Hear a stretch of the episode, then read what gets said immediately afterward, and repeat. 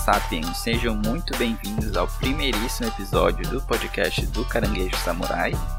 Para mim está sendo uma honra imensa estar tá lançando esse projeto, né? um grande prazer.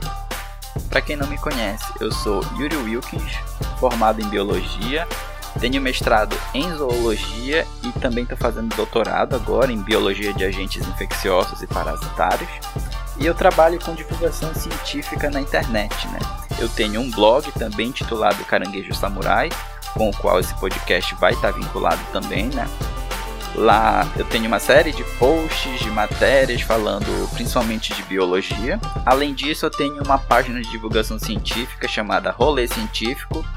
É uma parceria com um amigo meu, Giovanni Palheta, e lá nós temos uma série de posts de ciência em geral. Nós estamos tanto no Instagram quanto no Twitter, no Facebook e no YouTube também. Então convido você, ouvinte, a estar tá conhecendo um pouquinho do meu trabalho de divulgação científica nessas várias plataformas que eu apresentei.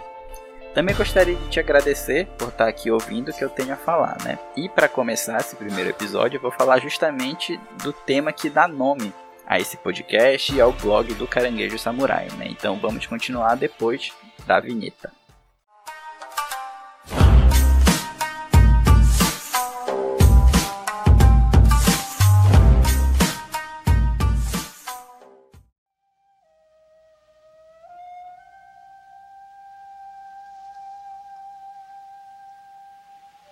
História dos humanos, no século XII, o Japão era governado por um clã de guerreiros chamado os Reikis.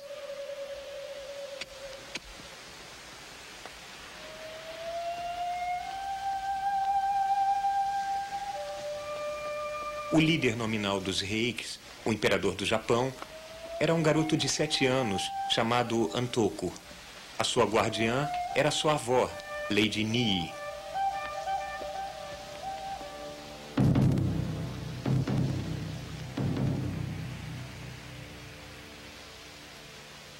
Reikis se envolveram em uma guerra longa e sangrenta com um outro clã samurai, os Genjis.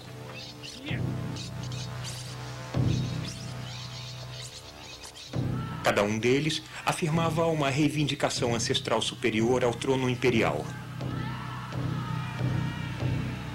O encontro decisivo ocorreu em Dano-Ura, no Mar do Japão, em 24 de abril do ano de 1185. Os reikis estavam em número bastante inferior e suas táticas tinham sido descobertas. Com a causa claramente perdida, os guerreiros reikis sobreviventes se lançaram ao mar e se afogaram.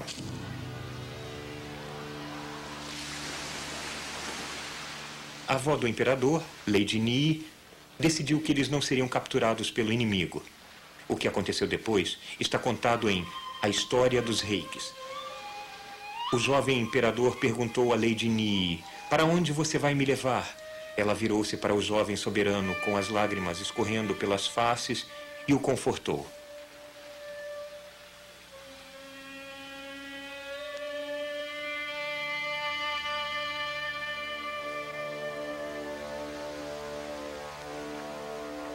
Cego pelas lágrimas, o soberano criança juntou as suas lindas mãozinhas.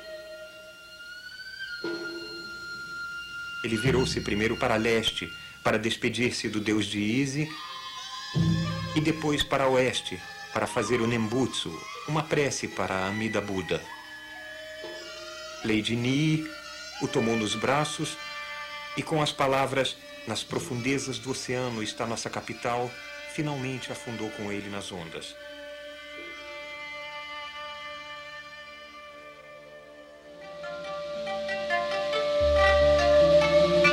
Este trecho foi apresentado por Carl Sagan em 1980 na série de TV Cosmos. No segundo episódio, intitulado Uma Voz na Sinfonia Cósmica, ele faz uma pequena adaptação do Reiki Monogatari, ou O Conto dos Reikis. O conto é um relato épico sobre a luta entre dois clãs, os Reikis e os Genjis, que disputavam pelo controle do Japão no final do século XII durante as guerras Genpei.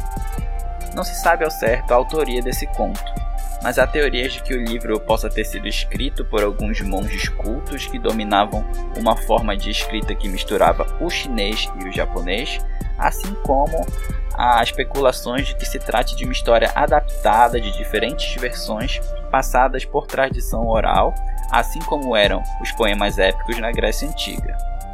O termo reiki se refere ao clã Taira.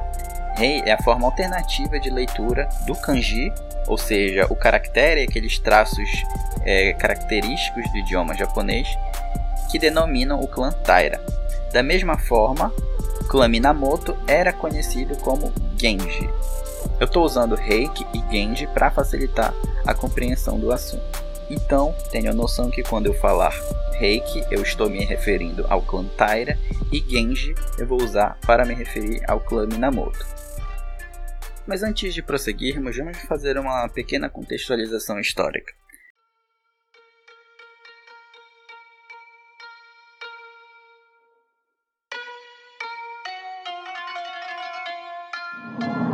Ninja.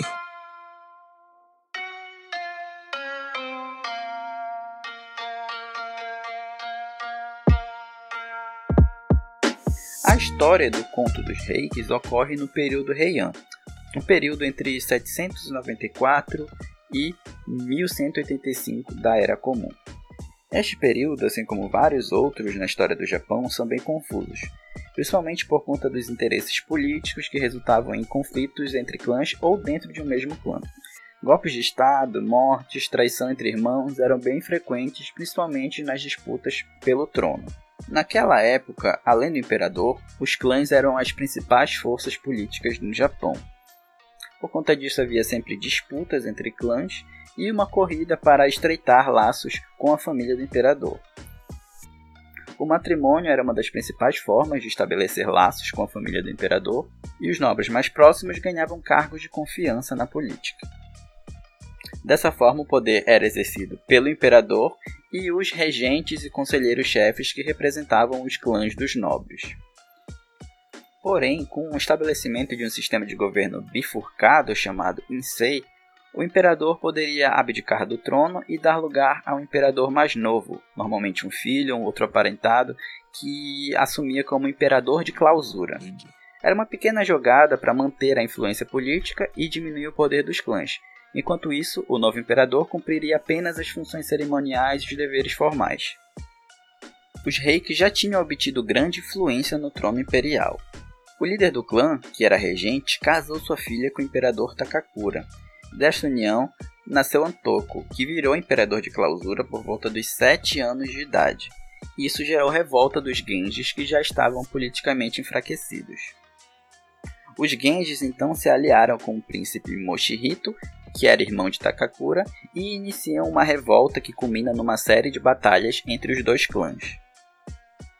A batalha mais emblemática, mais conhecida, foi a batalha final de Danoura, que aconteceu na manhã do dia 25 de abril de 1185. De um lado, os Genjis avançavam com uma frota de 850 barcos, enquanto os Reikis se defendiam com uma frota menor de apenas 500 barcos. Em um desses barcos estava Antoko e a sua corte imperial. Em algumas versões, esses números variavam. Há versões que apontam uma frota de 5 mil barcos dos Genjis contra uma frota de apenas 3 mil barcos dos Reikis. Esses números podem variar um pouco de acordo com a versão da história e me parecem um pouco inflados em alguns, principalmente por conta da natureza um tanto mitológica da história. Em grande parte da batalha, os reis tiveram vantagem apesar dos números inferiores. Isso se deve principalmente por causa da grande experiência que eles tinham como navegadores e de suas avançadas estratégias de guerra, no entanto, um dos fatores cruciais para a virada dos Genjis foi a deserção de um dos generais dos reis, que revelou aos rivais as táticas do seu clã e em qual barco se encontrava o jovem imperador Antoko. Os Genjis tinham mais vantagem no combate corporal. Seus arqueiros concentraram toda a atenção nos timoneiros e remadores dos barcos inimigos, fazendo perder o controle e massacrando-os. Os reis, vendo a batalha claramente perdida, se jogaram ao mar cometendo suicídio. Eles eram fiéis ao seu amor próprio e suas noções de honra e preferiram uma morte gloriosa a vergonha de serem presos, torturados e executados de forma humilhante pelos inimigos. Entre os que morreram afogados estava o jovem imperador Antorco, que saltou para a morte no colo de sua avó, Lady Ni, para que não fossem capturados pelo inimigo. A partir de então, os remanescentes dos reis no Japão foram perseguidos e executados, e a ascensão dos Geiges marcou o fim da era clássica no Japão, com o poder sendo transferido da aristocracia para a classe guerreira, inaugurando a idade dos grandes líderes militares, conhecidos como shoguns. Esse período é chamado pelos historiadores de período feudal ou shogunato. É a partir daqui que as coisas tomam um rumo um pouco mais mitológico.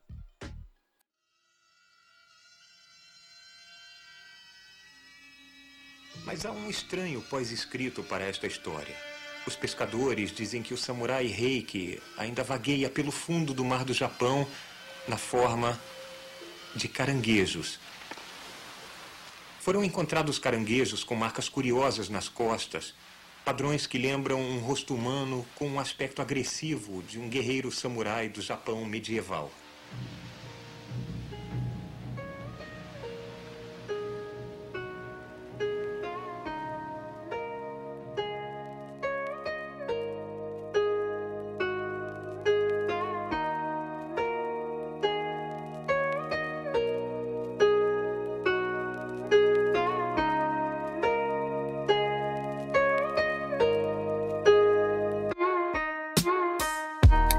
Lendas locais dizem que as almas dos samurais reikis ainda vagueiam pelas profundezas do mar do Japão, reencarnadas como caranguejos.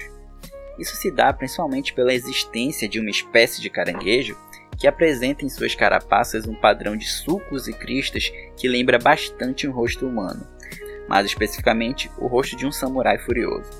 E sério, eu vou deixar algumas imagens linkadas aqui no post para que você ouvinte possa observar como é a carapaça desses caranguejos é realmente assustadora a semelhança das carapaças com o rosto de um samurai. Esses caranguejos são chamados localmente de Reikigane ou de caranguejos samurais e deram origem a essa lenda. Porém, essas lendas não estão incluídas no conto original e não se sabe ao certo as suas origens. Existem outras referências antigas que falam da semelhança desses caranguejos com rostos humanos. No Wakan Sansaizue, uma enciclopédia ilustrada sino-japonesa que foi publicada em 1712, havia uma compilação de várias coisas, constelações, animais, plantas e outras coisas que envolviam atividades cotidianas. Nela existem ilustrações dessa espécie de caranguejo que era chamada de Takebun Gani, em homenagem a Hata no Takebun, uma figura importante do folclore japonês, ou chamada como Shimamura Gani, em homenagem ao samurai Danjo Shimamura, morto em 1531.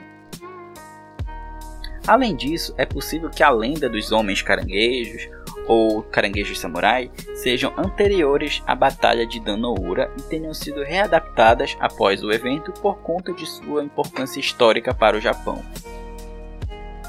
Agora eu convido você, ouvinte, a tentar vislumbrar como seria para um simples pescador no mar do Japão como seria encontrar um caranguejo desses com um padrão que lembra muito um rosto humano, um rosto de um guerreiro samurai, após esse evento histórico que foi muito impactante para a cultura japonesa?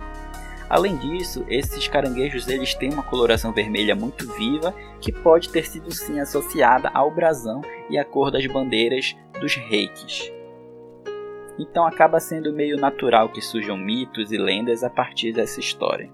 Mas vamos para uma discussão um pouco mais científica dos fatos a partir de agora.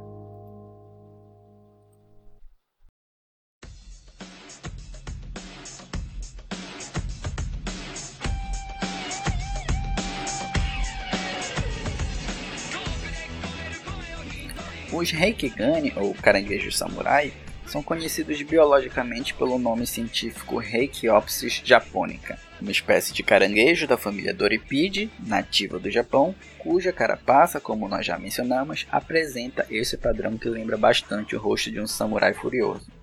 Ele foi primeiramente descrito como Doripe japonica por von Siebold em 1824. Porém, Em revisões posteriores de espécies e da família, observou-se que os Reikigani tinham diferenças em relação a outros caranguejos que eram além do nível de espécie, sendo necessária a criação de um novo gênero para abrigar os caranguejos samurai. Aparentemente, essa mudança foi feita primeiramente para Reikea japonica, um nome que é encontrado em registros científicos antigos, em homenagem à história dos reis. Atualmente, o nome válido para a espécie é Reikopsis japonica, mas não encontramos informações sobre essa última mudança taxonômica. A fascinante história dos reikis serviu de inspiração para muitos cientistas que buscavam entender por que esses caranguejos apresentam um padrão tão distinto em suas carapaças. Em 1952, em um artigo publicado na revista Life, o zoólogo Julian Huxley referia-se a caranguejos que se assemelham ao rosto humano. Huxley foi um dos biólogos que, na primeira metade do século XX, mais defendeu a ideia de que a seleção natural é a principal base do processo evolutivo. Neste artigo, ele apresenta vários casos de animais que, ao imitarem outros animais ou objetos, obtinham benefícios para sua sobrevivência e reprodução. Em particular, ele insiste que o aspecto peculiar dos caranguejos samurai não pode ter surgido do acaso, e que é mais uma adaptação específica que só poderia ter sido produzida pela seleção natural atuando ao longo de centenas de anos. De acordo com Huxley, os pescadores do mar do Japão, por respeito aos guerreiros reiki, evitavam durante gerações comer estes caranguejos que tinham mais semelhança com o rosto humano, de modo que, ao longo das gerações, esses animais foram favorecidos pela seleção, no caso artificial, e hoje em dia são mais frequentes que os caranguejos com menos semelhança a um rosto humano. A hipótese de Huxley foi retomada por Carl Sagan no episódio Uma Voz na Sinfonia Cósmica de sua série de televisão Cosmos, para ilustrar com a grande eloquência do apresentador o conceito de seleção artificial.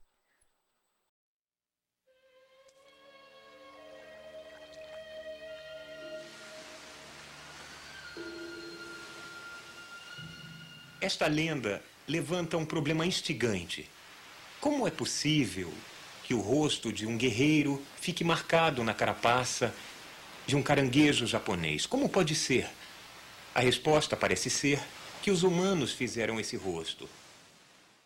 Como muitos outros aspectos, os padrões nas costas ou carapaça deste caranguejo são herdados, mas entre os caranguejos, assim como entre os humanos, há muitas linhas diferentes de hereditariedade. Mas apenas suponham, por acaso, que entre os ancestrais distantes deste caranguejo havia um que parecia só um pouquinho com um rosto humano. Muito antes da batalha, os pescadores podem ter ficado relutantes em comer um caranguejo com um rosto humano. Ao jogá-lo de volta ao mar, eles deram início a um processo de seleção. Se você é um caranguejo e a sua carapaça é apenas comum, os humanos vão comê-lo. Mas se você parece um pouco com o rosto, eles vão jogá-lo de volta e você vai poder ter muitos caranguejinhos que vão parecer com você. Ao se passarem muitas gerações de caranguejos e de pescadores, os caranguejos com padrões que pareciam um rosto samurai sobreviveram preferencialmente até finalmente ser produzido não apenas um rosto humano, não apenas um rosto japonês, mas de fato um guerreiro samurai. Nada disso tem a ver com o que os caranguejos poderiam querer. A seleção é imposta pelo lado de fora. Quanto mais você parece um samurai, melhores são suas chances de sobrevivência. Finalmente, há muitos caranguejos que parecem guerreiros samurais.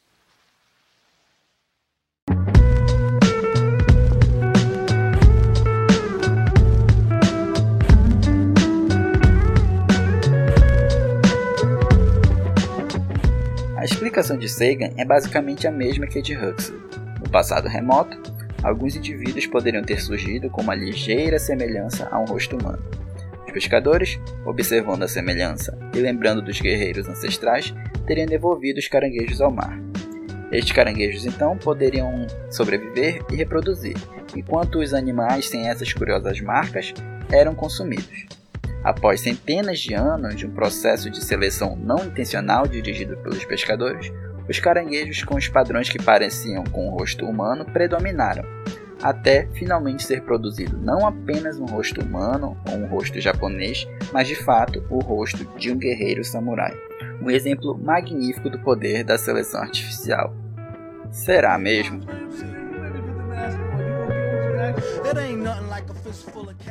Este processo se chama seleção artificial. No caso do caranguejo reiki, ele é levado a cabo de modo mais ou menos consciente pelos pescadores e com certeza sem qualquer contemplação séria dos caranguejos.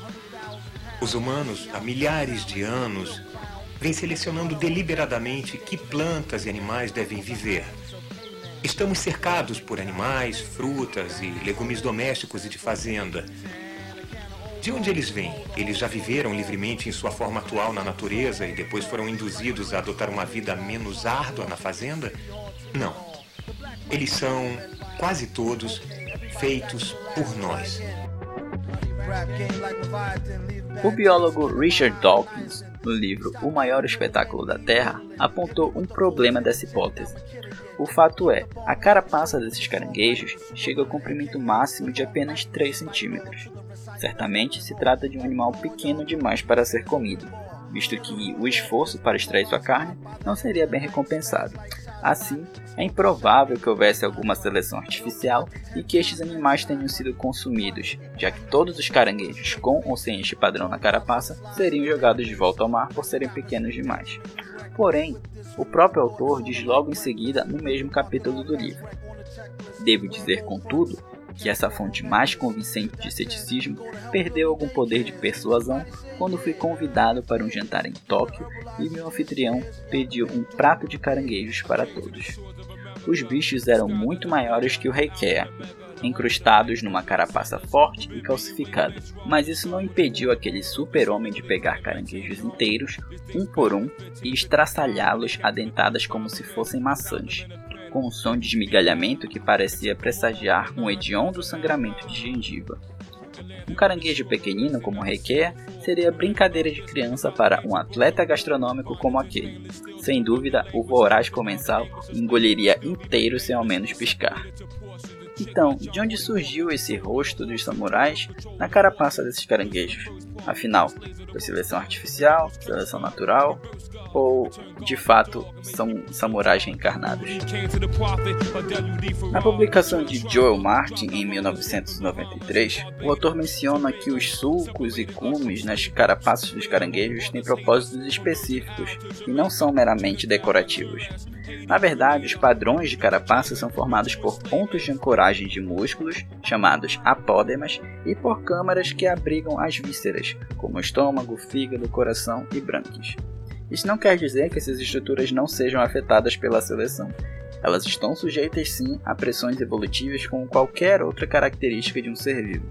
Mas o ponto aqui é, estes sulcos e cristas ocorrem em quase todos os membros de caranguejos da família Doripide, inclusive dos que ocorrem fora do Japão. Existem pelo menos 17 espécies diferentes de caranguejos divididos em duas famílias que ocorrem no Pacífico e que são bastante semelhantes aos caranguejos samurais. Existem muitas espécies relacionadas de águas distantes que também têm semelhança com o rosto humano. Muitos países asiáticos os nomeiam como caranguejos demônio ou outras variações que incluem fantasmas, guerreiros famosos ou outras figuras folclóricas. Outras espécies de caranguejos da família Doripide também apresentam o tal formato em rosto em suas carapaças, mas estes são encontrados em várias espécies do mundo todo, e alguns, inclusive, não habitam regiões de pesca, não sofrendo qualquer ação seletiva por mãos humanas. No Atlântico Norte, na região costeira que vai de Portugal até Noruega, existe uma espécie que também apresenta um padrão mais ou menos semelhante, chamada Coristes cassivelanus. Porém, este caranguejo não pertence à família Doripide, e sim a uma família totalmente diferente e distante, a família Coristidae. Apesar de serem muito mais discretos nesse padrão, o arranjo dos sulcos e elevações da carapaça são semelhantes ao dos caranguejos samurai e lembram de leve um rosto humano. Talvez seja por isso que seu nome popular é caranguejo mascarado. Além disso, há indivíduos da família Doripide presentes no registro fóssil, ocorrendo em estratos geográficos que antecedem muito o surgimento dos humanos.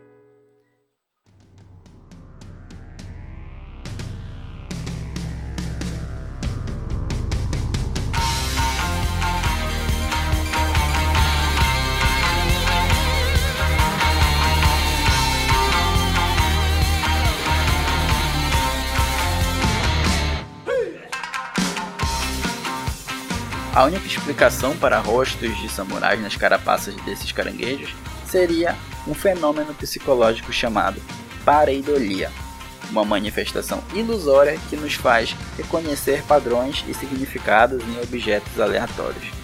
A pareidolia está relacionada com a capacidade inata de nosso cérebro em reconhecer rostos, padrões, formas humanas, silhuetas ou outras formas familiares, sendo responsável por frequentes relatos de observações de rostos esculpidos em rochas ou de alienígenas e antropóides em rochas presentes na Lua ou em Marte, ou de figuras religiosas nas paredes com umidade, ou até mesmo nas áreas queimadas de uma torrada, ou até mesmo quando vemos a forma de um animal ou algum objeto em uma nuvem. Essa propensão se intensifica muito mais quando o padrão começa a tomar formas simétricas, ao mesmo princípio utilizado nos testes de Rorschach, por exemplo, na psicologia.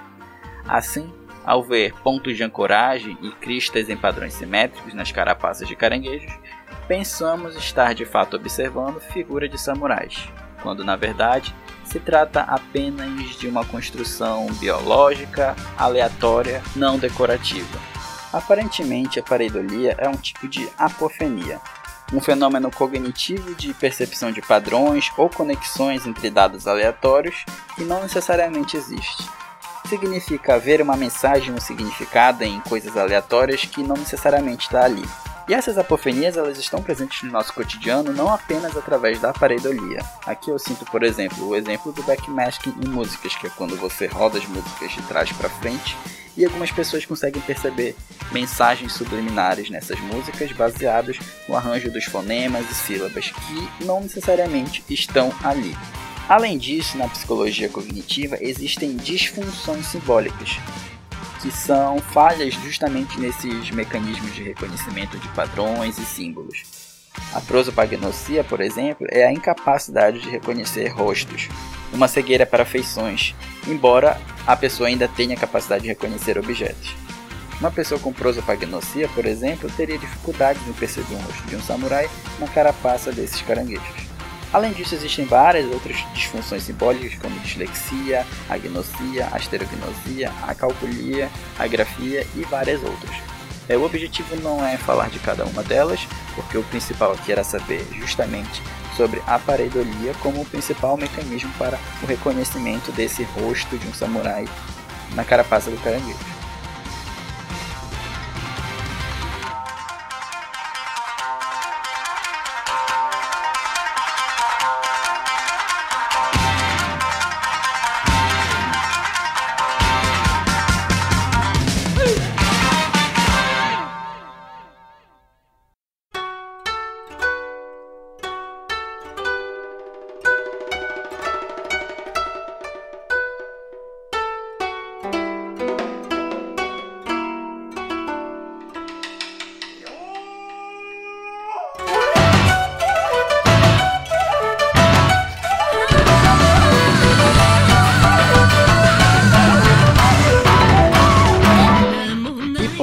Eu escolhi o nome Caranguejo Samurai para o blog e para o podcast.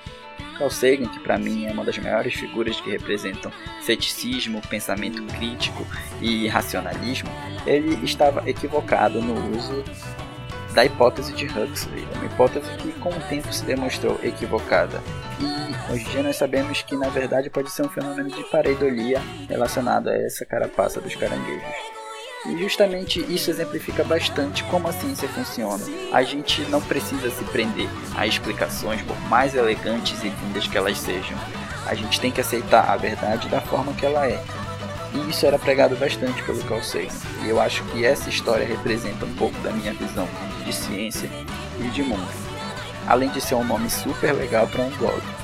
Então com isso, nós encerramos o primeiro episódio de hoje. Um episódio que foi mais curto do que eu pensava que seria, mas espero que você ouvinte tenha absorvido um pouco da história espero que você possa acompanhar os próximos episódios desse podcast, além do conteúdo que eu tenho produzido no blog e lá no rolê científico também. Então gostaria de mais uma vez agradecer, caso você tenha ouvido até agora.